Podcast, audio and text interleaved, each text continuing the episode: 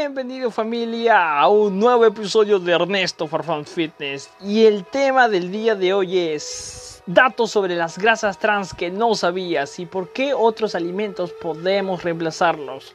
Así que si quieres saber todo sobre las grasas trans y qué alimentos contienen estos eh, estas grasas tan feas, pero feísimas, yo te recomiendo que te quedes hasta el final del podcast. Así que, sin más que añadir, comencemos.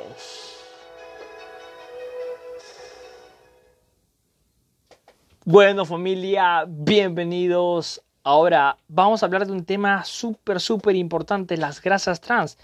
Actualmente hay muchas personas que no sabemos realmente qué son las grasas trans y cómo es que éstas pueden perjudicarnos. Ahora vamos a hablar de este tema tan pero tan relevante y poco hablado también.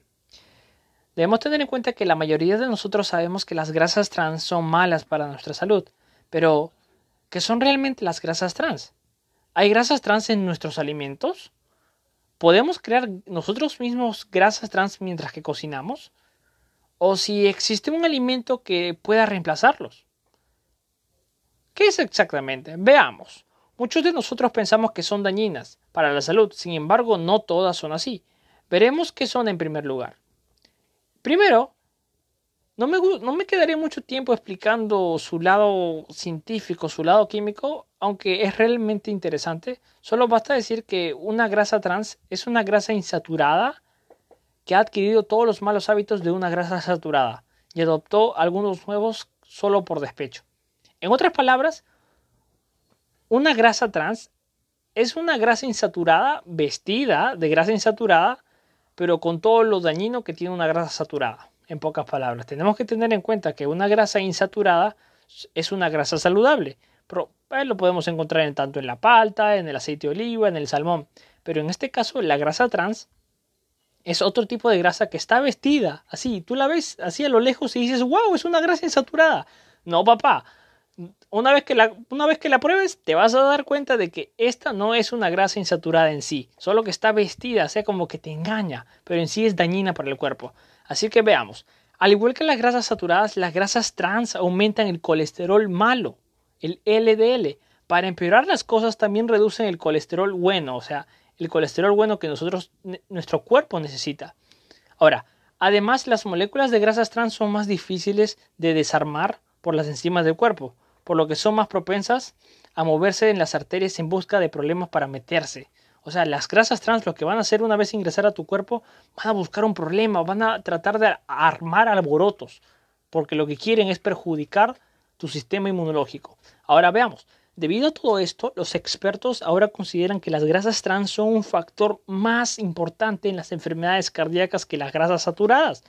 Y aunque aún no se ha presentado evidencia formal, las grasas trans también están siendo objeto de análisis por varios otros delitos, incluido actuar como un cómplice en el desarrollo de la enfermedad del Alzheimer, el cáncer, la diabetes e incluso la infertilidad.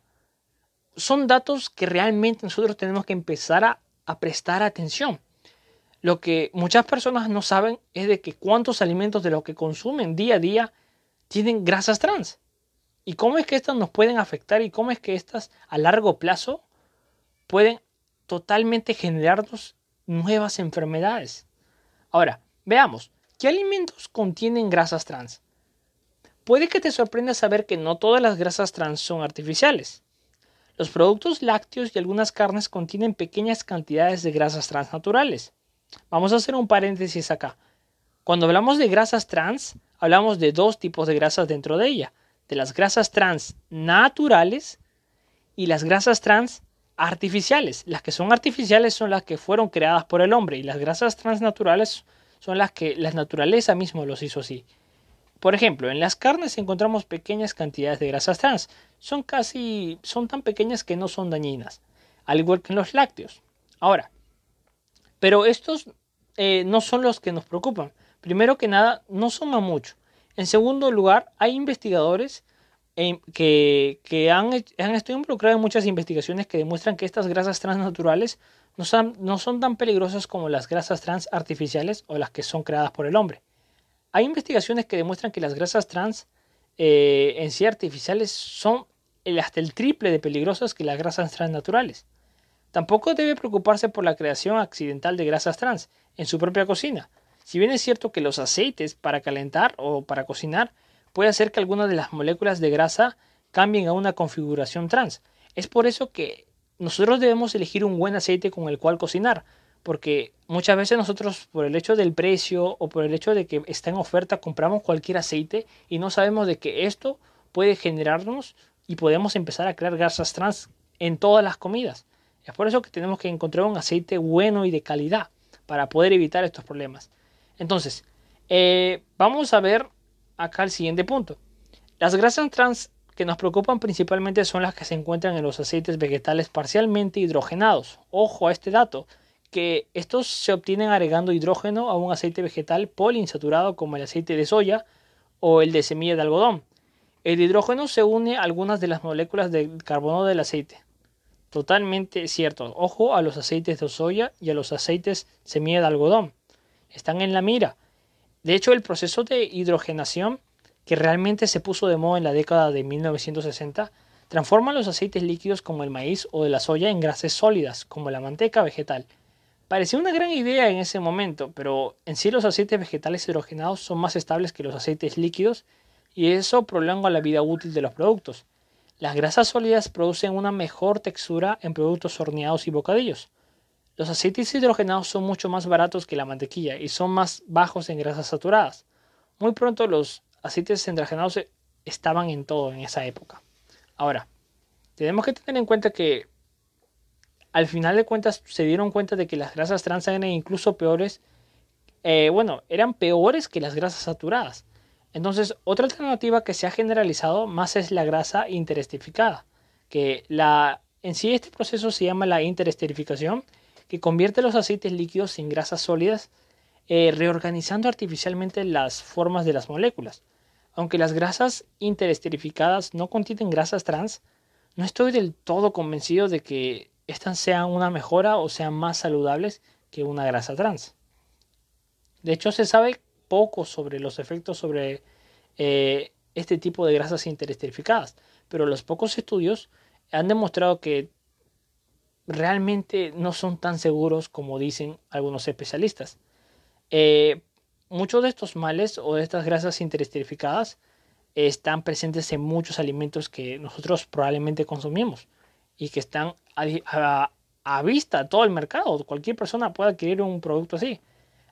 Ahora, Mientras tanto, sería prudente evitar los alimentos elaborados con grasas interesterificadas, pero resulta más fácil decirlo que hacerlo. Desafortunadamente se anima a los fabricantes, bueno, pero no se les exige etiquetar las grasas interesterificadas en la lista de sus ingredientes. Como resultado puede aparecer aceites vegetales o aceites totalmente hidrogenados, aceites de palma, aceite de palmiste o distintos otros tipos de aceite. Ahora, ¿cuáles son los en sí los tipos de alimentos envasados que tienen más probabilidades de contener este tipo de grasas interesterificadas están aquí. Las galletas, tenemos acá los postres, tenemos acá las formaciones de hielo, los helados, acá tenemos dulces en general, palomitas que son hechas en el microondas. Ahora, tenemos que tener en cuenta que estos alimentos en sí son alimentos procesados y creados por el hombre. Lo que tenemos que tener cuidado es no consumirlos eh, constantemente. Puedes sí darte tu gusto de vez en cuando, pero si es que esto lo haces cada fin de semana, esto a la larga lo que va a hacer a empezar a, elevar tu colesterol malo. Quiero decirte que se va a empezar a tapar tus arterias.